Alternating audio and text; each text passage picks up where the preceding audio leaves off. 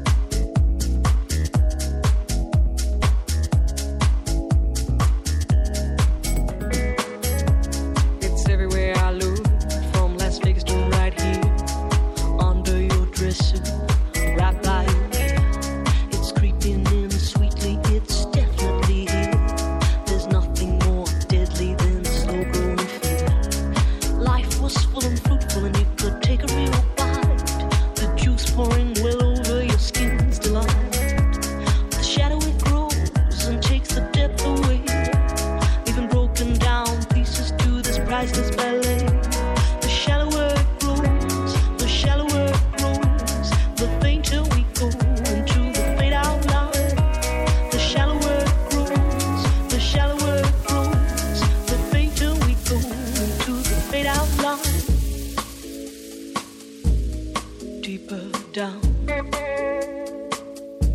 We're all going down, down deeper down, yeah. We are all plunging straight towards our own decline. Without noticing, we slide down deeper down. The shadow grows without ever slowing down. We are heading straight into the big.